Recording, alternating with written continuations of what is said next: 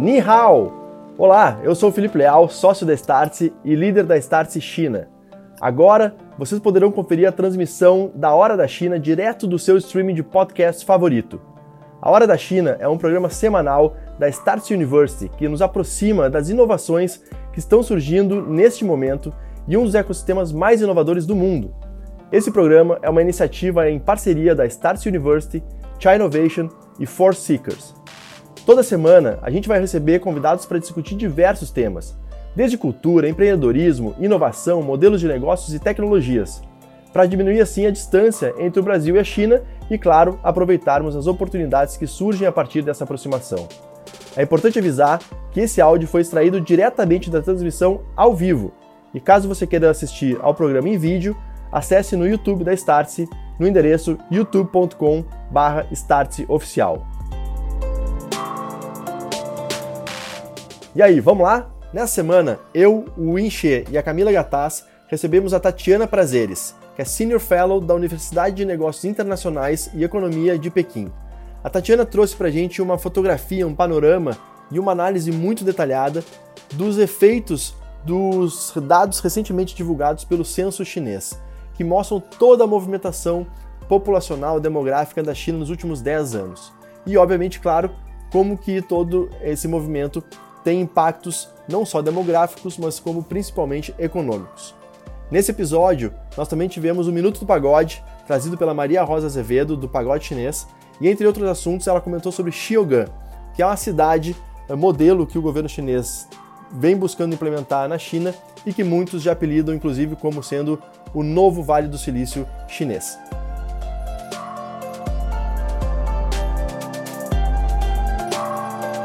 Pessoal, muito boa noite, bom dia, boa tarde. Sejam bem-vindos a mais uma Hora da China, esse programa semanal que a gente faz aqui nos canais da Startse para falar de inovação, empreendedorismo, tecnologia, modelos de negócios e vários outros assuntos que uh, se relacionam ao que está acontecendo na China hoje. E, e, a gente entende, como a gente sempre fala, isso é muito, muito importante da gente acompanhar conseguir conhecer, traduzir uh, e se preparar para trabalhar com, com, tudo, todas as oportunidades que vêm uh, da China. Então sejam todos muito bem-vindos. Pessoal, hoje nosso tema um tema super atual para falar um pouco sobre o, os dados e os resultados do censo na China que foi realizado no final de 2020 e trouxe números muito interessantes para a gente analisar. E a gente tem hoje uma convidada muito especial para comentar tudo isso com a gente, que é a Tatiana Prazeres. Então eu vou pular direto para uh, dar bom dia para a Tatiana, que está falando direto da China. Então, Tatiana, muito bom dia para você, obrigado por uh, aceitar o nosso convite. E se, já, se quiser, já te apresenta aqui, depois eu, eu rodo com o In e com a Camila. É, então, eu sou Tatiana Prazeres, eu vivo aqui na China há quase dois anos e meio, em Pequim. Eu sou professora na, na Universidade de Ciências Internacionais e Economia aqui, enfim, o meu, minha área é economia, comércio, comércio internacional. E é a história, eu acho que é isso. Ah, e tem uma coluna na Folha, né? Escrevo toda sexta para Folha sobre China. Tatiana, deu uma leve. Uh, a gente estava falando antes de começar aqui, estava perfeito. Vai dar uma leve travadinha, mas acho que, acho que voltou. Inclusive, vamos depois, mais adiante na nossa conversa, falar sobre uma, uma coluna recente sua sobre Chongqing. Eu não sei se eu pronunciei certo ou não, mas que foi muito legal e acho que vale a pena a gente tocar aqui também no dia, na noite de hoje. Deixa eu continuar na China, então, dando um bom dia para Camila. E aí, Camila, tudo bem? Bom dia, Leal. Bom dia, In. É, na verdade, boa noite, Léo, boa noite, hein? bom dia, Tatiana. É um prazer mais uma vez ter uma convidada com um tamanho reconhecimento internacional. É, é Leal, eu estou curiosíssima para entender como é que a gente vai trazer e abordar esse assunto do censo, porque deu uma reviravolta aqui né, nos noticiários chineses e nos noticiários internacionais para falar sobre qual é o futuro a partir do censo que foi realizado né, e que, o que promove esse ano. Então, estou ansiosíssima pela pela, pela live de hoje. Maravilha. Muito boa noite, hein? E aí? Boa noite, Léo. Bom dia, Camila. Bom dia, Tatiana. Obrigado pela presença de vocês. Bom, acho que posso dizer o mesmo da Camila. Estou ansioso. Esse é um tema que acaba voltando sempre, principalmente pela relevância uh, da questão populacional para a China, não só em números absolutos, mas o impacto disso é, no dia a dia, na economia, em vários aspectos. Então, acho que essa live aqui vai, uh, vai, vai poder nos esclarecer ou criar mais questões ainda, né? Vamos ver no final qual, qual direção que ela vai no final das contas. Boa. Então, pessoal, se quiserem também, fiquem à vontade, mandem perguntas aqui no chat. Uh, a gente vai, vai dosando aqui as perguntas do chat com as nossas também.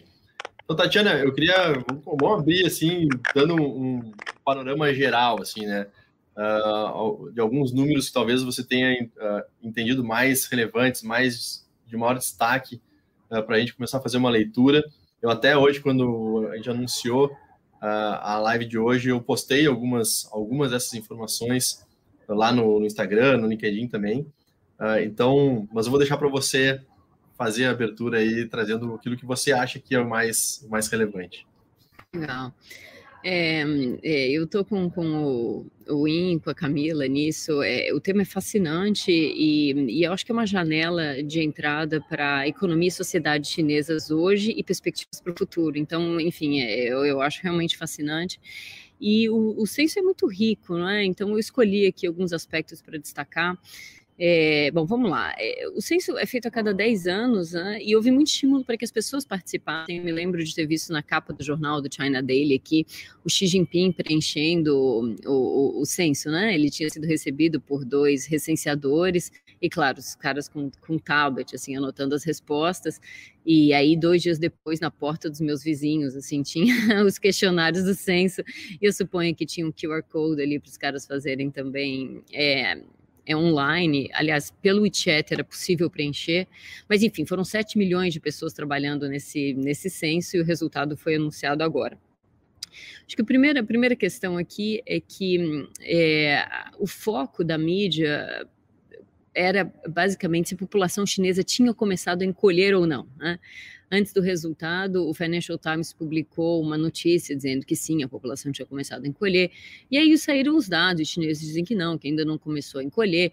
É, 1,412, 1,1 bilhão 412 milhões de pessoas, né? 1,4 bi é, a população chinesa e, segundo os números, ela ainda não começou a diminuir, mas vai começar a diminuir. Né? A China vai passar, a Índia vai passar a China como o país mais, mais populoso do mundo, e normalmente aí fica, fica a manchete. Né? Mas tem muita coisa muito interessante e que é muito reveladora das mudanças chinesa e uh, o impacto disso para a economia. Eu acho que o segundo destaque é a população está envelhecendo, né? Isso em, em medida novidade, mas a grande preocupação aqui é o risco do país envelhecer antes de enriquecer. Né?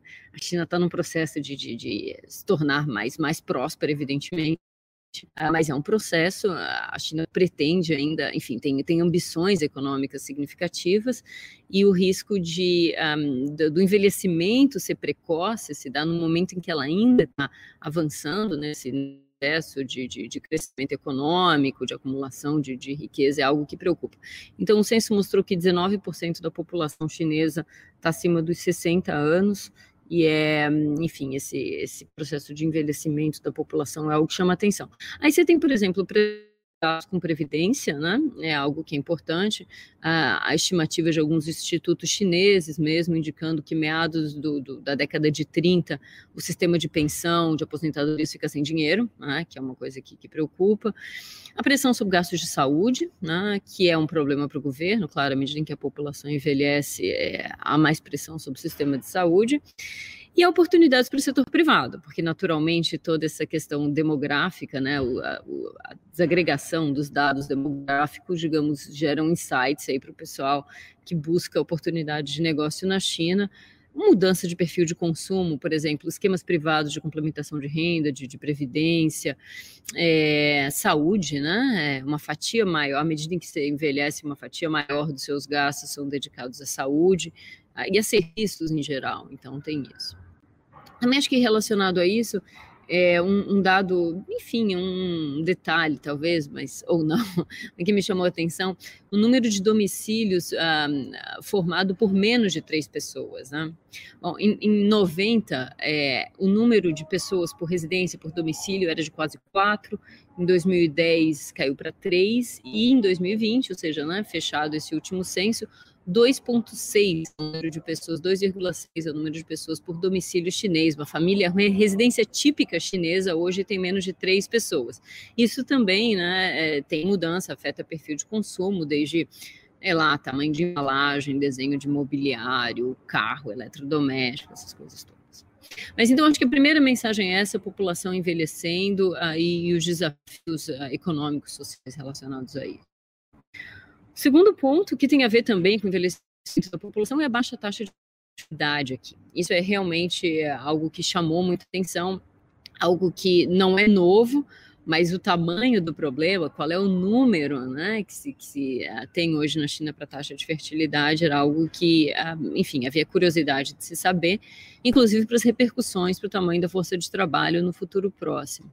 Então, hoje, em média, uma, uma mulher tem 1,3 filho, né, e isso é bem abaixo de uma taxa de reposição que é de 2,1 filho por mulher, ou seja, para manter a população, você precisaria de 2,1 e hoje é, o censo mostrou que há 1,3 uh, filho por mulher. Custa caro ter filho na China, as mulheres estão mais resistentes a ter filhos, os casamentos na China estão em baixa, os divórcios estão em alta, e essas mudanças sociais têm repercussões econômicas uh, grandes. Né? Fala-se aqui da armadilha da fertilidade baixa, é, e esse é um destaque do censo houve é, a, a, flexibilização da política do filho único, né? É, o censo mostra que muitos, uh, muitas crianças que nasceram são segundos filhos né, de, de, famílias chinesas, mas a verdade é que, no agregado, em média, é, a flexibilização da política do filho único em 2015 é, não teve um impacto muito significativo no aumento da população. Em 2016, eu lembro, é, houve um, um aumento é, no número de, de, nascimentos, e aí foi um reflexo do afrouxamento da política, mas depois voltou a cair, e eu acho que é, a tendência é essa, né? A tendência, e a tendência mundial de países mais ricos, você ter uma taxa de, de fertilidade é, é, baixa. E aí é, é, muito curioso, porque até 2015 você tinha multas para casais que tivessem mais de um filho, né? você tinha penalidades, inclusive multas financeiras altas. E a partir de 2000, 2021, a partir de agora, fala-se seriamente em subsídios, incentivos financeiros para as mulheres terem mais filhos. Né? É uma mudança de 180 graus de você querer restringir e punir por isso, e agora é você querer incentivar que as pessoas tenham mais filhos e premiar né, por isso. Eu acho que é, eu vou ficar por aqui, assim, para não, falar demais de, de, de, de números, mas acho que eu destacaria isso: o tamanho da população, envelhecimento da população, baixa taxa de fertilidade é, na China, acho que são destaques desse, desse último censo. Legal. Eu vou, eu vou colocar aqui aí para Camilo e podem comentar assim, será que não dá um nó na cabeça das pessoas, né? Passar um, uh, algumas décadas com uma orientação tão firme, né, do, da, da, da questão do filho único, e de repente, pô, agora tem que ter filho e para que caminho a gente segue, né? Uh, não sei, pensando alto aqui, mas imagino que deve dar um nó na, na cabeça das pessoas, porque uh, muda completamente a, a orientação.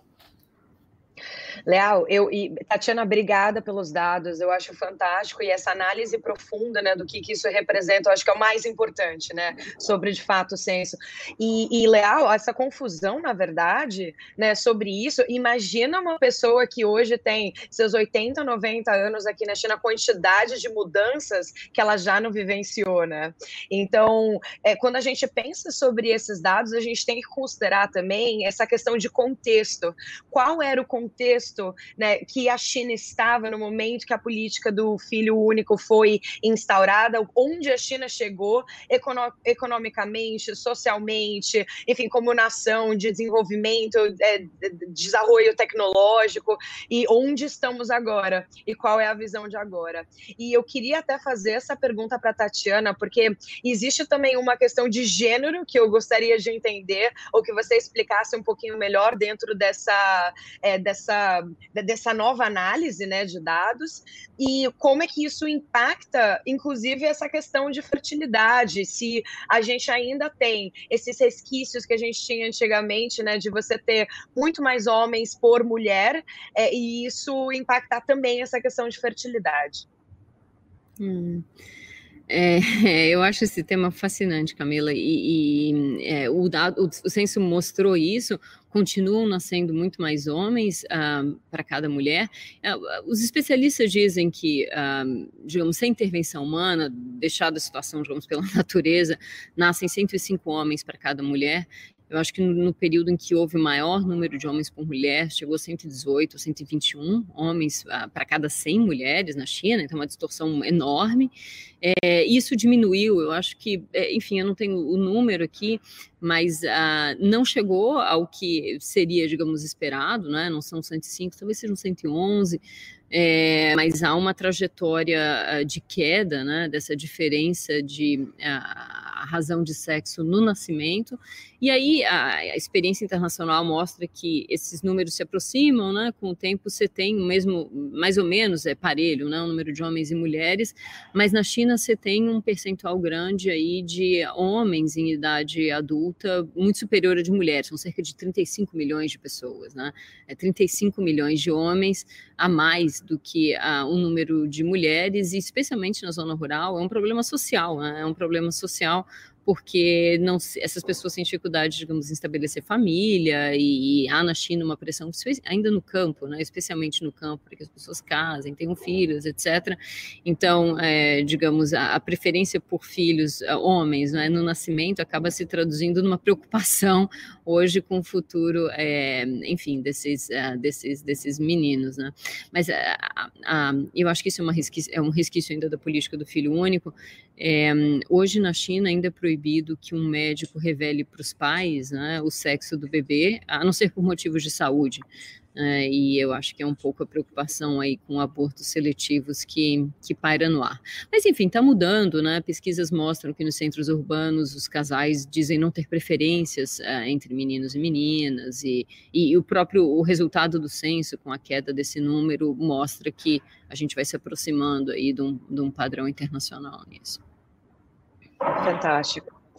Fantástico. E, Léo, você tem alguma pergunta? Não, eu até eu vou colocar aqui no, no uma pergunta do Lucas e que ele fala assim se, se abertura para outros povos, outras uma abertura maior poderia ajudar nesse nesse nesses números, né? Uh, e até eu estou buscando aqui também o número uh, do número de estrangeiros morando na China que também aumentou, né? Do censo passado para esse, uh, em, em grandes linhas quase que dobrou, vamos dizer assim. Mas não é um número super expressivo. Uhum frente ao tamanho da população. Então, eu, eu meio que estou respondendo a, a, pergunta, talvez, mas uh, acho que são duas coisas. Uma, se, a, se pode ajudar ou não, e duas, o número em si, né, de estrangeiros uh, morando na China e estrangeiros há bastante tempo na China, né? Uh, a, grande, a maior parte deles há mais de cinco anos já no país. Uhum. É, é, ótima essa questão. A imigração seria um, uma das maneiras, né, de de alguma forma manter uma população economicamente ativa alta, manter a força de trabalho, evitar que se enfim, uma queda muito acentuada da força de trabalho, mas a China é um país de poucos estrangeiros, né? A China é um país de muito poucos estrangeiros, é, há políticas restritivas em relação à naturalização, residência permanente, etc. É, os especialistas apontam que esse seria um caminho, mas em termos de números, eu acho que isso não faz diferença. Não, não, não é por aí que a China vai buscar, é, enfim, lidar com esse, com esse problema. É, eu acho que há outras, outro, a China está buscando outros caminhos, outras, outras ferramentas, digamos, para lidar com essa questão de uma força de trabalho que já começou a, a, diminuir. O envelhecimento da população não começou agora, mas a, a preocupação, do ponto de vista econômico, digamos, é o encolhimento da, da força de trabalho. E aí a questão é de onde vem, de onde viriam os ganhos de produtividade, né? A China numa força de trabalho que diminui. E eu acho que tem muito foco em educação, né? A mão de obra que entra hoje no mercado de trabalho é muito mais educada do que a mão de obra que deixa o mercado de trabalho. E aí o censo mostra que a taxa de alfabetização, por exemplo, enfim, subiu, né? Você tem mais de 97% uh, dos chineses com mais de 15 anos sabendo ler e escrever. O número de pessoas com diploma universitário subiu muito também, isso é muito interessante. Então, você tem esse ganho de produtividade vindo de educação, vindo de tecnologia, e aí vocês conhecem essa conversa melhor que eu, né? Com, enfim, desenvolvimento tecnológico, robotização, inteligência artificial. As pessoas trabalham, trabalharão por mais tempo e serão mais produtivas uh, no trabalho. Então, são dois aspectos, digamos, que contribuem para isso. E aí, algo que é, eu acho que pouca gente sabe, é, se estuda aqui uma mudança na idade para aposentadoria. É, ou seja, se você mantiver essas pessoas por mais tempo na força de trabalho, de alguma maneira você mitiga, né, reduz o problema. É, os homens aposentam com 60, as mulheres com 55, isso é assim há décadas, mas a verdade é que a, a, a vida né, dos chineses melhorou muito nas últimas décadas, e hoje as pessoas poderiam claramente trabalhar trabalhar por mais tempo. Isso é difícil em qualquer lugar do mundo, inclusive na China. Mexer em idade de aposentadoria não é fácil. Houve um rebuliço em mídia social nas últimas semanas aqui, quando saíram os números do censo, e, ops, acho que a gente vai precisar mexer em aposentadoria. E aí você sentiu, enfim, um pouco de, uhum. de, de, de, É isso, né? De, de questionamento em mídia social. Uhum. Uma outra coisa, aí para eu termino aqui, é, enfim, poucas implicações econômicas, ou seja, além da imigração, o que mais se poderia fazer para lidar com esse problema do, do encolhimento da mão de obra? É, é a questão da urbanização na China. Eu acho que às vezes as pessoas não se dão conta de que a China ainda tem um contingente da população muito rural. A gente pensa em China, pensa em Pequim, Xangai, enfim, nas grandes cidades, mas a verdade é que tem uma população que, bom, cada vez mais vive nas cidades, né? Isso o censo mostra também, cada vez mais vive na costa, mas há uma massa de pessoas que ainda vivem no campo e a migração dessas pessoas para a cidade uh, favorece o aumento da produtividade, porque afinal de contas elas migram para trabalhos mais, mais produtivos. E aí tem uma série de medidas para você fazer isso, né? Para, enfim, RUCO, etc. Maneiras de você facilitar a mobilidade da população dentro do território chinês e, e ajudar nessa integração entre campo e cidade. Uhum. Tatiana, uh, acho que talvez possa ser interessante até para é, contextualizar quem está nos assistindo, é, se você puder falar rapidamente sobre o sistema previdenciário na China, como funciona, porque tem muitas características, obviamente, são diferentes, são características locais, é, e aí para a gente entender um pouquinho o impacto disso de fato, né? porque tem, além da idade, tem toda a questão dos tipos de benefício, é, das formas, se você é empresa privada, empresa pública. Se puder rapidamente e, e puder descrever isso, eu sei que, é, obviamente, não seria o tema para muitas lives, né? Mas só para a gente entender e contextualizar nessa conversa. É, eu acho que eu destacaria dois aspectos, né? Primeiro, não há um único sistema, não um sistema único. É, enfim, isso pode variar a, a regras diferentes, a províncias diferentes, é, para, para as províncias, a, benefícios diferentes, ao sistema rural e urbano, que são muito diferentes em termos de uh, benefícios, né?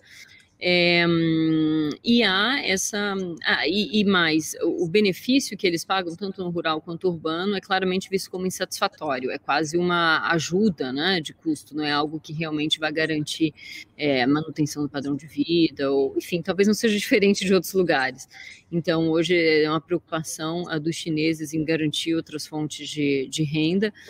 É, e há esse dado de que o sistema hoje não se sustenta, né? Então, o governo já coloca é, recursos extras, digamos, o regime não é autossustentado, o governo precisa complementar é, esse o financiamento né, do sistema de previdência e a expectativa de que uma reforma precisa acontecer porque não, não, não, não fica de pé. E a baixa idade, digamos, para aposentadoria é algo que é como um caminho necessário. Tatiana, eu tenho uma pergunta para você que é uma pergunta que não tem, acho que certo ou errado, né? Quando a China toma essa decisão da política do filho único, dadas as condições e as circunstâncias, e a gente vê isso refletido nesses números, e não só em números, mas como estilo de vida, né? As cidades tornaram-se também muito mais caras de viver, e a educação né, que é dada para os filhos é absoluto foco né, por parte dos pais. Você acha que foi a melhor medida naquela época, considerando aquele contexto e aquelas condições, é, considerando o impacto de futuro que, é óbvio, né, você não tem como prever, mas que você fazendo análises imaginaria-se que chegaríamos nesse ponto aqui onde estamos agora? Camila, é tão difícil essa sua pergunta. O que eu posso dizer é que o custo humano, social, foi brutal. Né? É um custo humano, social brutal. Ah, você pode alegar, por outro lado, que há um ganho econômico, né? que naquele momento fazia sentido para a China conter o tamanho da população para que todos pudessem enriquecer, para fazer o bolo crescer mas, é, enfim, é, cada um fará sua ponderação sobre esse custo humano, social, que foi fenomenal, com o ganho econômico do, do país. E o que as pessoas dizem é que a flexibilização da política, enfim, cada um fará esse cálculo e, e eu vou deixar aqui para que eu vou deixar resposta essa sua pergunta em aberto. É, o que eu acho é que, e aí acompanhando vários analistas, é que os ajustes dessa política ao longo do tempo poderiam ter sido feitos de uma maneira mais suave, mais gradual, é, evitando, é, é digamos, é, esse processo, que esse processo doloroso, digamos, se, se estendesse ao longo do tempo, porque agora, como a gente viu, o, objetivo é o oposto, né? O objetivo é o oposto. Então, e, e mesmo agora, vejam, gente flexibilizaram 2000 mas não é porque não, não, não acabaram com a política. Na verdade, você pode ter dois, né? Não é que você pode ter três. Então, você tem situações que são esdrúxulas hoje de um casal que tem três e paga uma multa pelo terceiro, quando, na verdade, em média, né, as pessoas continuam, a taxa de fertilidade é muito baixa, ou seja, não faz sentido, né? Não faz sentido. Então, é, é possível que se acabe totalmente com a política de controle ainda esse ano. É, mas é, isso não vai ser suficiente, eu acho, para reverter essa, essa lógica. É, quando isso foi estabelecido, no final dos anos 70, era patriótico, né? É, você ter um filho só. Né? E hoje a, a lógica é, é, é, é, a oposta, né? Para você contribuir para o seu país, é, se você tiver mais de um filho, muito melhor é mais difícil controlar uma inflação do que estimular as pessoas a terem mais, mais filhos, e inclusive como você falou, né, a, pressão por educação é algo. A, a China é uma sociedade muito competitiva, que valoriza muito a, a, educação, e aí você tem esses arranjos familiares de quatro avós com dois pais e um filho, e toda, digamos, atenção, as expectativas né, geradas em torno de um filho. Eu cheguei a escrever uma coluna eh, sobre a, a indústria de atividades extracurriculares na China, que é um troço de doido, né? Eu tenho um filho de três anos aqui, e aí fui escrever o filho na escola e o questionário da escola é, indique os pontos fortes e os pontos fracos do seu filho. Não, gente. SWOT, né? SWOT, anos. com três anos. Uma entrevista de emprego, né? Aí depois tinha outra. Ah, bom, e aí eu recebi a lista dos, dos é, como fala, do, das atividades extracurriculares e tal, e o moleque está numa escola bilíngue ali, chinês, inglês, e, e aí, para crianças de três anos, que ainda estavam tirando as fraldas, você tinha a opção de inglês de Cambridge. Aí eu, oi? ai, ai, ai. Mas, enfim, e aí o governo está preocupado com isso, com toda razão, e tem um crackdown aqui nessa, nas indústrias de, nessa indústria de, de atividades extracurriculares, tutoring, esse tipo de coisa. Mas, enfim, contei uma, uma longa história aí, mas é algo que me chama a atenção. Se eu perguntar, Tatiana, você vive na China hoje, que aspectos da sociedade chinesa te chamam a atenção? Essa pressão por educação, esse foco, essa, essa a competição e foco na educação é algo que é, que é impressionante, é impressionante. Uhum. Acho que todos, todos esses pontos. Oh, desculpa, Léo. Não, não, pode falar aí, pode falar. Não, é, só ia comentar exatamente em cima do que a Tatiana falou, que é interessante porque todos esses pontos se somam, né? Você já tem a, a, a pressão da cultura, você tem a, a necessidade de resultados e você tem a, é, é, a competitividade normal. Então, se um sobrepõe o outro, na verdade, você vai formando uma bola de neve gigantesca que acho que é o que traz essa ebulição que tem o mercado chinês. É, aliás, não só o mercado, né? A população chinesa como um todo. E, mas, assim, ainda fico muito em dúvida de fato, trazendo só um pouco o que você comentou, porque quando foi instalado na época, na década de 70, a questão do, do, do controle de natalidade, foi uma, um remédio assim, muito forte para a necessidade daquele momento. É, e agora a dúvida fica se o, o, agora a gente, de certa forma, eles estão passando também por uma necessidade tão, é, é, tão extrema quanto, só que no outro oposto. Vamos pensar dessa forma. Se o que é, é, se existe um remédio ou se eles vão conseguir implementar alguma coisa que possa compensar isso, que seria talvez é, é, a fórmula ao contrário do que foi feito anteriormente, né? Porque como você falou, é, é sim, não é que é fácil, mas hum. dá, é possível limitar, mas não é, é muito mais difícil estimular o nascimento de mais crianças. Né? É, é, é agora que o governo quer que os, que os chineses tenham mais filhos, os pais não estão interessados, né? E aí Sim, como é que todo, você todo momento, muda... né? É quase a tempestade perfeita de todas as coisas acontecendo nesse momento é que não favorecem isso, né? E no final das é. contas, é, é, o que você falou, né? É, é, é, assim, antes de enriquecer de fato, né? Porque ainda não chegou aquele momento, né? Você tem ainda é. uma parte da população nisso, né? É, você tem, enfim, é, o, o, PIB per capita de 10 mil dólares, e aí, pra, enfim, é, é, renda média alta padrão Nações Unidas são 12 mil dólares, e há muitos países que ficam presos nessa história da armadilha da renda média, e é o risco para a China nesse, nesse momento, muitos, uh, muitos dizem. Eu acho que para estimular as pessoas a terem mais, várias, várias possibilidades estão sendo consideradas, aí você sabe que na China a ideia de você testar ideias em províncias, em cidades grandes, em ver como, enfim, a população responde aquilo é algo que também vai se aplicar aqui, né? Então, eu acho que começa principalmente com reduzir custos de, de, de educação, né? É, passa por um, integração da mulher no mercado de trabalho pós-maternidade, passa por discussão sobre licença paternidade maternidade.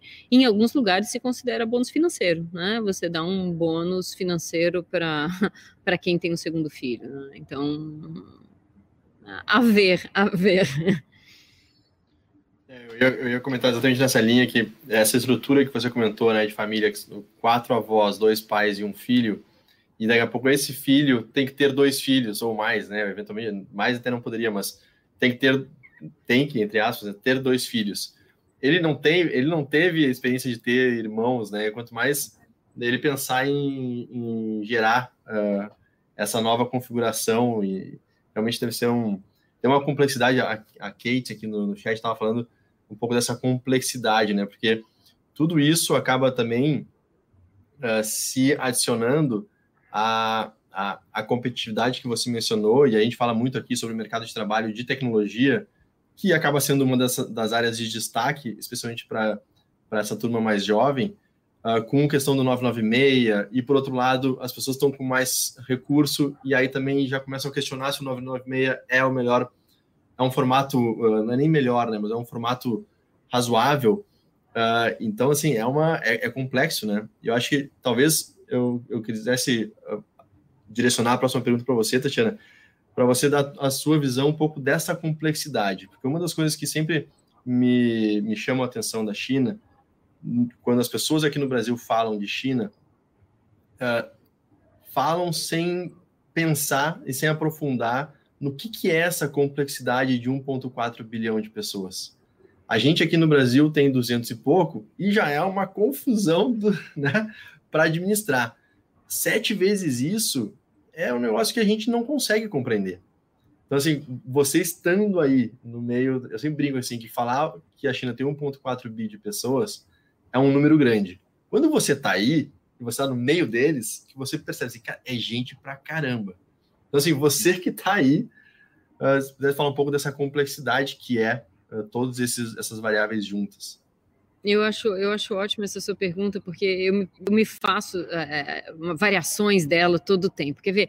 Eu, bom, escrevo essa coluna né, para a Folha, e aí eu fico com muita frequência entre escrever sobre o que chineses. Escrever sobre o que. generalizar o que os chineses pensam é, é, é um absurdo, porque afinal de contas, é, como você falou, 1,4 bi. Aí se fica entre isso e fulanizar, né? Ah, porque o meu vizinho me contou isso, me falou aquilo. Então, entre uma coisa e outra é, como é que você captura a essência do que importa é um desafio que me move todas as semanas. Né? São questões que me, me, me, ocorrem todos os dias, mas toda semana, assim, ok, eu vou falar sobre a China, sobre quem eu estou falando é, é, e mais, né? A gente trata a China como país, a China como economia chinesa, né? trata a China como Pequim, como, é, digamos, o comando político do país, então tem isso. E vista de longe, a China é muitas vezes caracterizada assim como um grande monolito, né? Uma, uma grande coisa só, um bloco monolítico e, e, e, na verdade, esconde essa riqueza. Eu, a verdade é que, por exemplo, essa, essa distinção entre a China rural e a China urbana é algo que muitas pessoas é, passam longe de saber quando pensam em China. Né? Há realidades muito diferentes na China. Outro dia eu falava com, com um chinês ele perguntava quantos dialetos tem o Brasil? Eu, eu acho que o Brasil não tem nenhum dialeto, mas é uma língua só é uma língua só. Não, mas aqui, se você vai em outra província, é, eu corro o risco de não entender o que. É, não, é uma língua só. Aí as pessoas, uau! então, enfim, ah, essa, essa, essa sua pergunta, eu acho que é, um, é uma porta de entrada para uma riqueza, para a diversidade, para a complexidade da China, que muitas vezes, vista à distância, se perde se perde é, totalmente. Eu, outro dia eu vi, eu acho que é, das capitais do mundo mais distantes da China, você tem Santiago e bom, Santiago e, Montevideo, e, e, Buenos Aires, algo assim. Ou seja, é, do Brasil se vê a China muita distância, né? E aí essas generalizações, essas grandes simplificações, é, às vezes mais atrapalham do que ajudam. Pessoal, deixa eu. Vamos fazer um. um... Camila, segura aí, segura, segura, segura. vamos botar o. Assim, pessoal, hoje vai ser uma dinâmica um pouquinho diferente, porque a gente não vai ter o vídeo da professora CC. Uh, infelizmente, hoje não, não teremos, mas semana que vem volta. Mas a gente tem um Minuto do Pagode. Então, vamos rodar o um Minuto do Pagode, porque tem, tem coisa ali uh, que eu acho que conecta com o nosso papo. Então, uh, eu vou rodar aqui. Vamos ver o que a Maria Rosa trouxe para gente essa semana.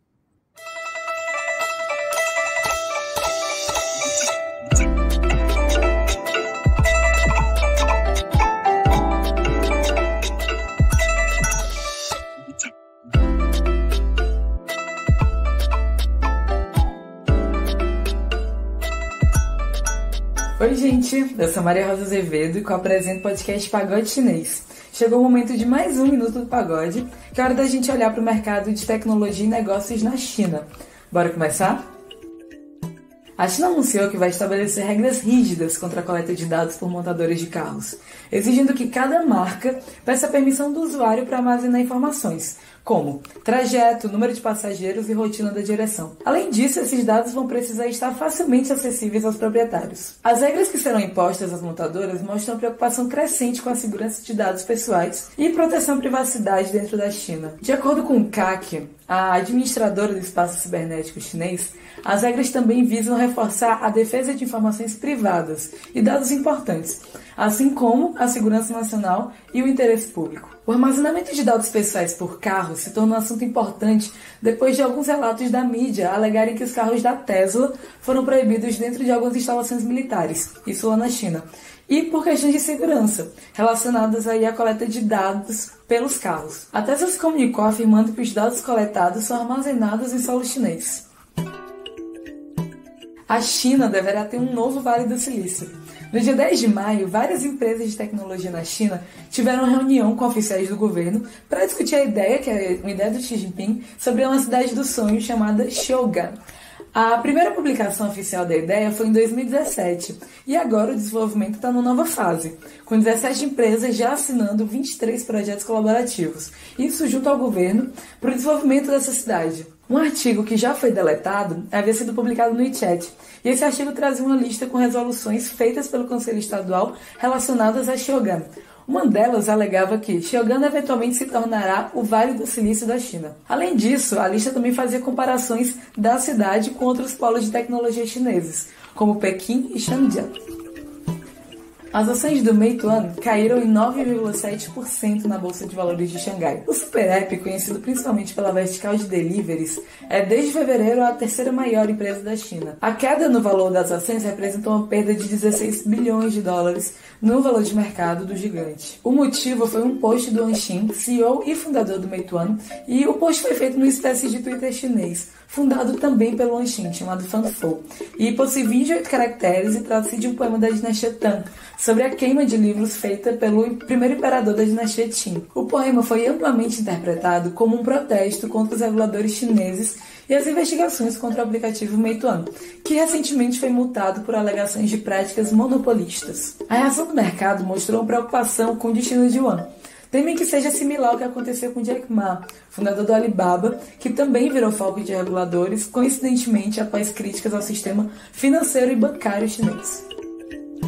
Por hoje é só, mas se vocês quiserem ouvir sobre estes e outros assuntos, o Pagode Chinês sai todas as quintas-feiras, às 10 horas da manhã. Vocês também podem acompanhar nossos conteúdos no Instagram. É só procurar por arroba Pagode Chinês. Até semana que vem, em Camila Leal, agora com vocês.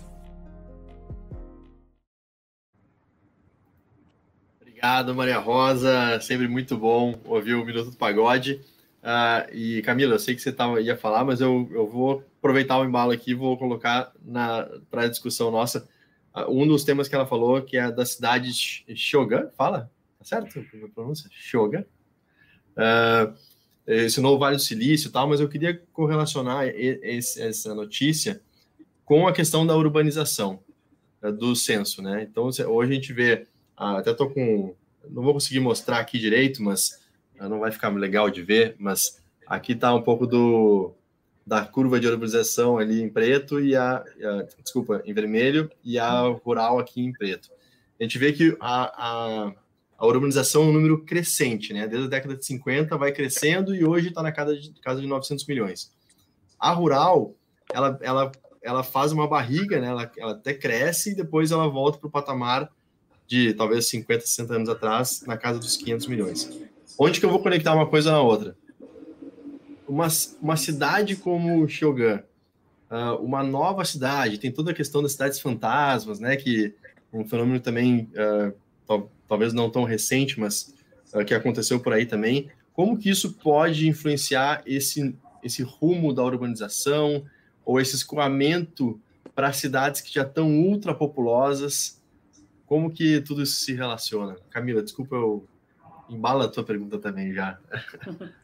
Posso embalar, então, Imagina, então, já que você falou? Vamos nessa, é, ótimo. É, é, conectando com um artigo que a Tatiana escreveu algumas semanas atrás sobre Tsontin, que acho que até você mencionou, que é uma cidade pouquíssimo conhecida fora da China.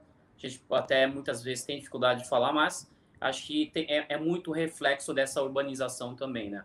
Porque, de certa forma, ela é a junção de muitas, de muitas cidades, vilarejos, enfim. É, acho que conectando um pouquinho também com, com, com, o que você vai falar agora, Tatiana.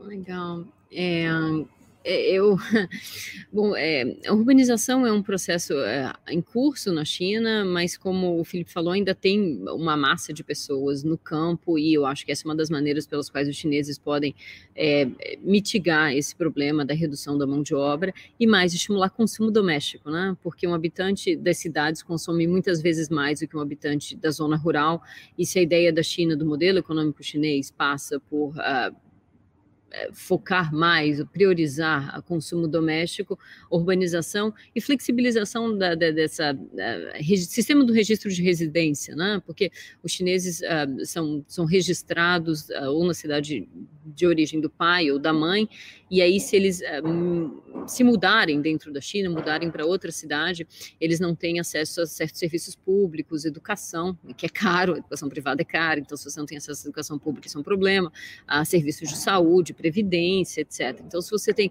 um RUCO de outra cidade que não é a cidade onde você está, é, isso é um, é um problema e a China usou esse sistema, usa esse sistema de, de, de registro para, digamos, promover uma urbanização mais uh, planejada, né? Um, então, uma das maneiras de você é, flexibilizar, aumentar a população das cidades é, é, e, de uma maneira ordenada ainda, é você flexibilizar uh, progressivamente ou paulativamente as regras de RUCO. E Chongqing foi uma das cidades que, digamos, foi pioneira na experimentação desse processo de integração uh, rural-urbana, né? É, e um dos aspectos que me chamou a atenção na cidade, que é essa mega cidade, né, enfim, 32 milhões de habitantes, é, que são habitantes rurais e urbanos. Bom, eu, eu deixa eu dar um passinho para trás aqui. Essa história de Chongqing me, me, me, me, me, me interessa porque numa dessas colunas para Folha, era, uma época em que a Folha estava comemorando o centenário, e aí todos os colunistas escreviam colunas super legais sobre o jornal e babá. E eu falei: olha, a cobertura sobre China tem que melhorar. É, assim, eu, eu, escrevi. A Folha fez um trabalho super legal sobre a cobertura das eleições americanas. Escreveu 50, 50, 50 artigos sobre é, os, os, estados americanos no contexto das eleições, e dizia sobre cada um dos microcosmos dos, das, dos estados americanos. Eu falei, uau, fantástico, eu queria saber se o leitor conhece o nome de cinco províncias chinesas Eu quero saber se o leitor já ouviu falar de Chongqing, a maior cidade do mundo que, da qual ninguém nunca ouviu falar. E aí falei assim, meio despretensiosamente, a Folha disse, ah, Tatiana, então vai para Chongqing e conta para gente. E assim surgiu essa história sobre Chongqing, que é realmente muito impressionante, é, mas é, é uma cidade atípica, né? Atípica porque ela é uma municipalidade, ela é vinculada diretamente ao governo central, não é vinculada a uma província, é vinculada diretamente a Pequim, e foi criada exatamente para ajudar a estimular, ou foi ganhou o status de municipalidade exatamente para ajudar a estimular o interior da China. Né? É, e aí ela foi destacada de Sichuan uh, e ganhou território, ganhou população e virou o que é, né? É, um, é uma cidade, mas que tem, vai lá, 85% do meu estado, que é de Santa Catarina, em termos de território, então é uma cidade que tem 85% do território né, de, um, de Santa Catarina e tem essa população de 32 milhões de pessoas, mas que inclui essas é, populações rurais, né? Exatamente pelo que eu falei, não né? foi destacado, digamos, de uma província é, é, maior. E esse esforço de Chongqing de integrar a parte a rural, a urbana, é algo que inspirou a discussão de política pública no plano nacional, como é que Chongqing está fazendo isso e como é que a China pode avançar no sentido de garantir mais direitos às pessoas que não têm o RUCO da cidade onde elas estão é, e, e, ajudar a, a, a, a, aquecer a economia à medida em que você traz mais pessoas para a zona urbana, sem estar naturalmente da preocupação com produção de alimentos, enfim, todos os aspectos relacionados ao campo. Então, é, é isso, assim, é, acho que conhece pouco da China e Chongqing, na minha visão, é um pouco um microcosmos da China, né? É, acho que pode ser vista dessa maneira. É, e as experimentações em termos de política de planejamento urbano, de transporte, de integração rural urbano, RUCOs, etc., é, acabam estimulando discussões no, no plano nacional, o que me parece fascinante. Vou pegar um comentário aqui do Felipe Porto, ó. Agora você me fala se o melhor hotpot realmente é em Chongqing. É, não é em Chengdu. É a grande disputa, a grande rivalidade é onde tem o melhor hotpot. Eu vi que o Felipe tem a preferência dele. Legal. Camila, desculpa, por favor, você ia falar antes e acabei te cortando. Não, imagina, gente, eu, eu, Tatiana, sabe uma coisa super interessante? A gente trabalha bastante com marcas né, de consumo, e quando a gente pensa sobre o censo, isso tem um impacto enorme, né? Quando a gente pensa na cadeia de valor de suprimento, é, até no go-to-market, como é que isso está né, embalado, a questão de design, enfim. Então, tem, tem várias dessas questões que são muito importantes, né? Eu queria pegar um pouquinho dessa sua opinião, porque a gente começou falando sobre isso, né? E são tantos assuntos né, que isso se perde nessa compreensão atenção. É, nós estamos, nós fizemos um trabalho super interessante com uma marca enorme de, de carros, assim, e, e uma das questões é que quando a gente está pensando em é, famílias, né, a gente está pensando sempre ou indivíduos, né, ou seja, ou a família aqui ela está composta de duas ou três pessoas, né, e isso muda, né, toda a questão de, né, do, do, do, do tipo de é, comodidades, do tipo de produto, o que, que você vai ter como acessórios, etc. E a mesma coisa para alimentos. Como é que você acha que a gente vai ou não ser impactados, né, nessa relação relação Brasil-China e essa relação de commodities entre Brasil e China, dado é, esse novo censo? Você acha que vai ter algum tipo de impacto?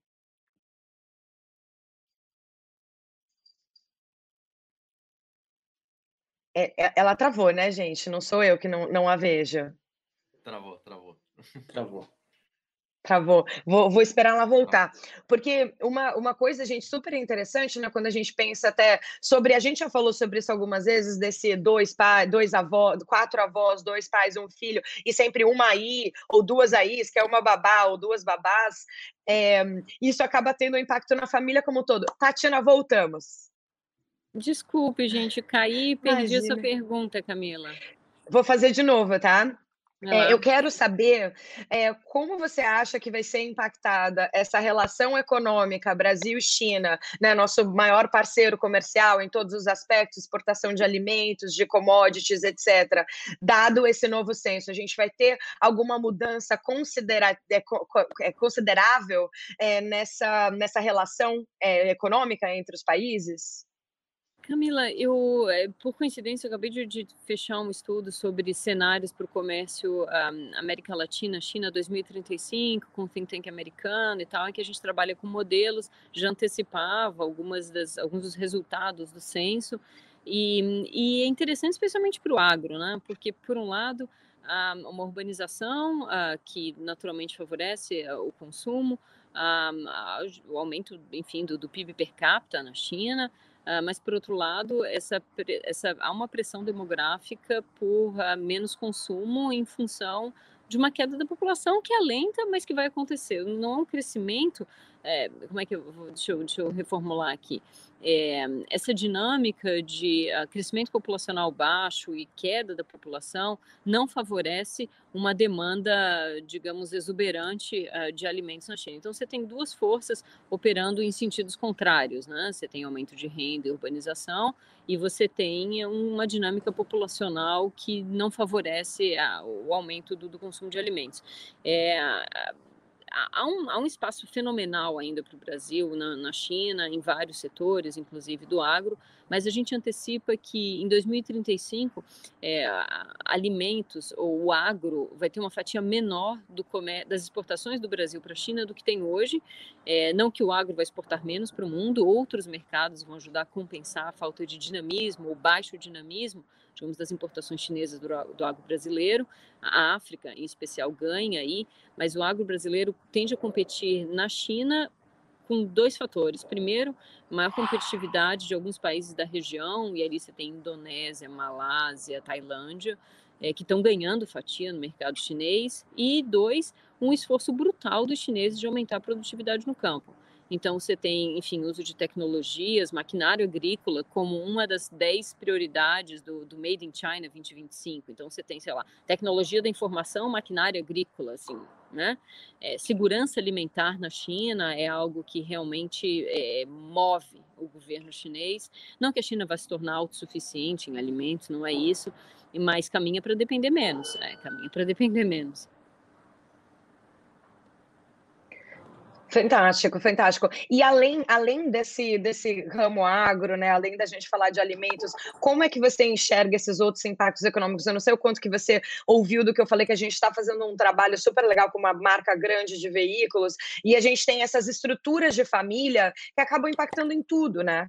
É, então, desde modelos né, de consumo, estilo de vida, é o que, que sua acarreta, até em, em, né, na, na questão imobiliária, imobiliária, né? Então, é, você, você, a gente tem como encontrar algum tipo de análise mais profunda sobre esses aspectos do, da, do consumo mesmo associados a produtos e serviços? É, é, é, uma, é uma pergunta bacana, e eu perdi o que você falou, mas enfim, algumas análises apontam isso, né? De tamanho de embalagem, de móveis, automóveis, imóveis, é, e aí uma tendência por maior participação de serviços no gasto das famílias, à medida que as famílias envelhecem, maior participação de saúde, né? Então, é, os dados da China acabaram de sair e as análises, eu acho, estão muito baseadas em outros países que passaram por mudanças demográficas parecidas e é esse tipo de insight que acaba que acaba que acaba surgindo. Eu acho que o, a, o, é a primeira vez em, em, décadas em que você tem, em muitas décadas, em que você tem uma, é, uma residência típica, uma residência média na China com menos de três pessoas, né? Então isso isso isso muda e aí a depender do setor é, você tem impactos uh, diferentes. Mas envelhecimento da população e diminuição do tamanho das famílias tem impactos, uh, muda o perfil do consumo em vários, em vários uh, aspectos.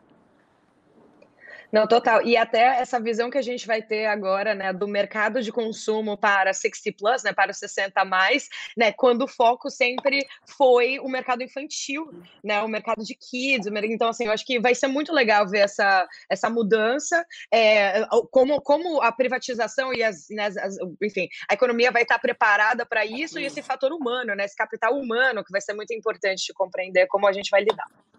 Eu tenho a impressão de que, assim, está todo mundo um pouco olhando como os números eh, se desdobram no seu setor, o que isso faz com que, é, em que medida isso deve fazer com que as empresas mudem estratégia, mudem o foco, se ajustem para um, enfim, para uma nova realidade e é fascinante.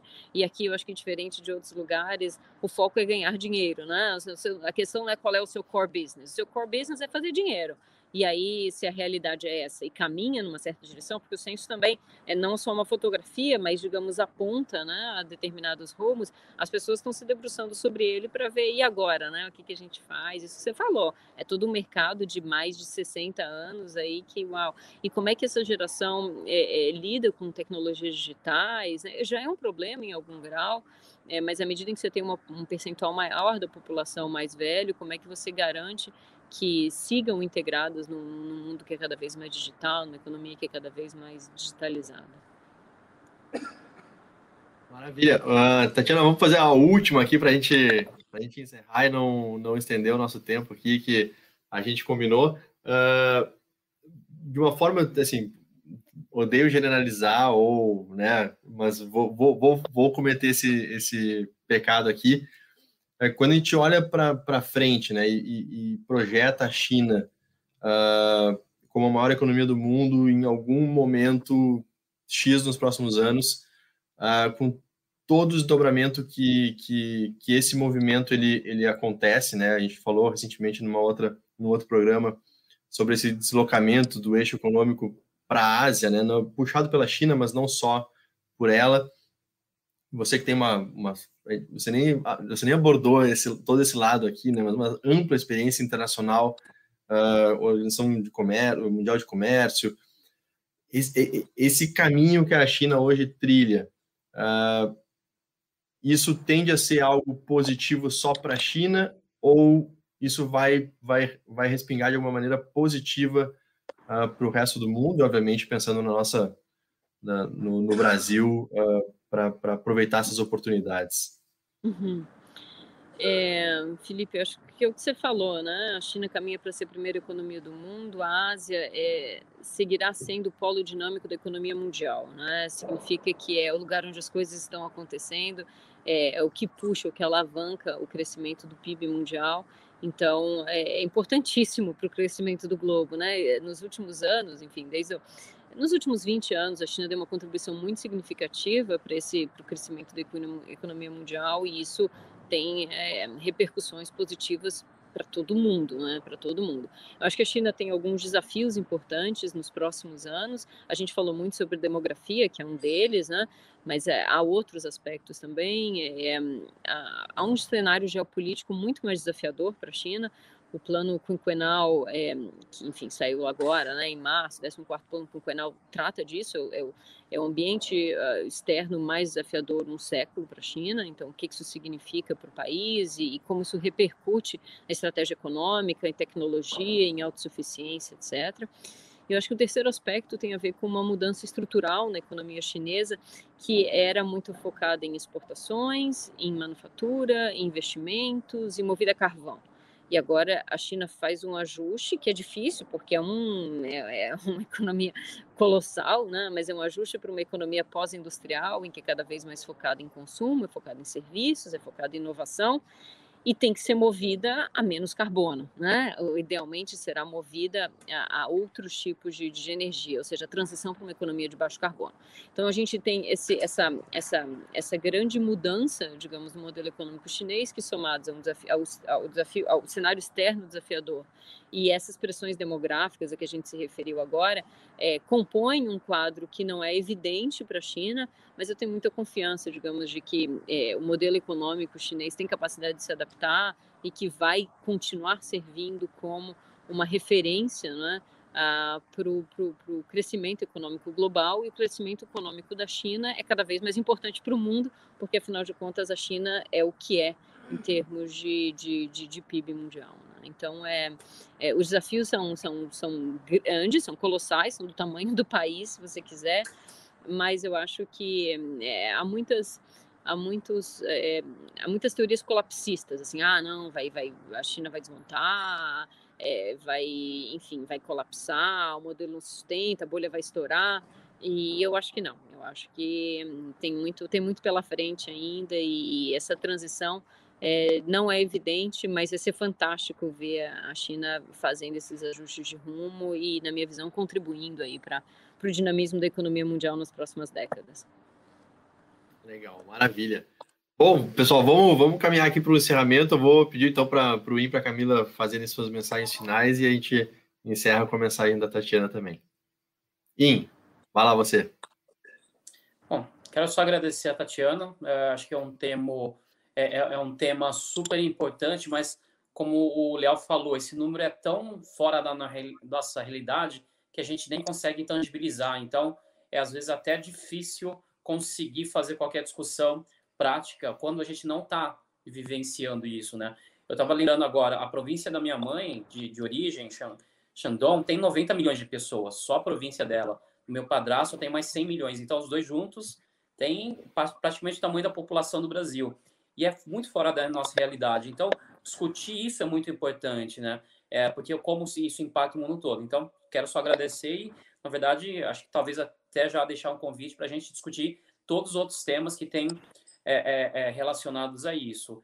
E só para finalizar, finalmente a gente pode dizer que oficialmente que a China tem 1,4 bilhão de pessoas, né? porque a gente sempre arredondava, é, podendo cometer erro ou não, e agora finalmente a gente pode falar que esse é número real. Então, Tatiana, obrigado. Bom dia para você, bom dia também para você, Camila, e boa noite, Léo, e boa noite para todo mundo que está nos assistindo. Boa, Camila. Tatiana, que, que vibe boa, que energia boa, que pessoa esclarecida, assim, eu queria pegar um pouquinho desse cérebro, trazer um pouquinho para cá. Muito obrigada por, por todos esses esclarecimentos. Uma das coisas que eu acho mais interessantes quando a gente pensa sobre esses aspectos de China que você tinha falado, né? O que, que te chama atenção sobre China? Você falou sobre esse poder da educação, né? esse foco da educação. Para mim, nessa perspectiva de, de sinofuturismo, uma das perspectivas que mais me chama atenção é como a China consegue ter visão de futuro. E essa, essa questão do censo e o que foi apresentado aqui no censo, né, ou seja, os relatos que a gente tem hoje a uma medida né, curto-prazista, né, sem essa visão de futuro, me faz repensar até quais são as medidas que a gente vai tomar hoje com base nesses aprendizados né, que a gente teve né, dessas últimas políticas. Então, eu acho que, que isso é um insumo fantástico para todas essas, essas análises né, de futuro, o que, que a gente vai trazer dentro dessa perspectiva. Então, eu te agradeço imensamente pelo seu tempo, seu esclarecimento, sua inteligência. É tudo muito fantástico. Foi incrível falar com uhum. Muito obrigada. Aí, Tatiana, faço as palavras do Inda, Camila as minhas também. Foi um prazer. Uh, tá super convidada para voltar a hora que quiser. Coluna nova, tem um tema que quer explorar mais o debate, a gente senta aqui e vai ser, vai ser um prazer mesmo uh, discutir outros temas com você, que foi, foi super legal. Então, uh, novamente agradecer. Se você quiser dar um, um, um alô final aí para o pessoal, fica, fica à vontade. Legal. Gente, obrigada. Camila, você está convidada para vir para Pequim, a gente se encontra aqui, de repente a gente faz alguma coisa com esse pessoal, estando, estando, estando as duas aqui, aqui em Pequim, vai ser legal. É, eu adorei a conversa, cara, Felipe, muito bacana. Quando você me convidou, não, uma hora e meia é tempo demais, não, é, não, não rende, não rende, vocês são ótimos, foi super legal. Obrigada aí pela, pela oportunidade, pelo bate-papo. Vida longa para a hora da China, porque eu acho que é um pouco o que o I falou, né? É, é, é, é tudo muito. É, esses números todos fazem com que a gente veja a China como um abstrato. E a oportunidade de, de, de enfim, abrir esse novelo, de, de desagregar esses números, explorar a, a, complexidade da China é fascinante, é cada vez mais necessário para a gente entender o mundo. Então, parabéns para vocês, vida longa aí. A próxima a gente faz de duas horas aí para compensar. Valeu, pessoal. Super obrigado. Ó, semana que vem, quinquagésimo episódio da Hora da China. Um ano. Quem diria, hein? Quando a gente teve a ideia maluca, uh, aquele clima quase que hostil uh, de pandemia lá. Ah, vamos fazer uma live de China semanal? Tá doido. Estamos aqui chegando a um ano. Semana que vem a gente tá de volta aí. Obrigado, Tatiana. Bom dia para você, para Camila. E valeu. Pessoal, todo mundo que assistiu aí, valeu. Muito obrigado. A gente se vê na semana que vem, na hora da China, terça-feira, 21 horas. Valeu, grande abraço. Tchau, tchau. Tchau, gente. Até mais, tchau, pessoal. obrigada. Tchau, tchau.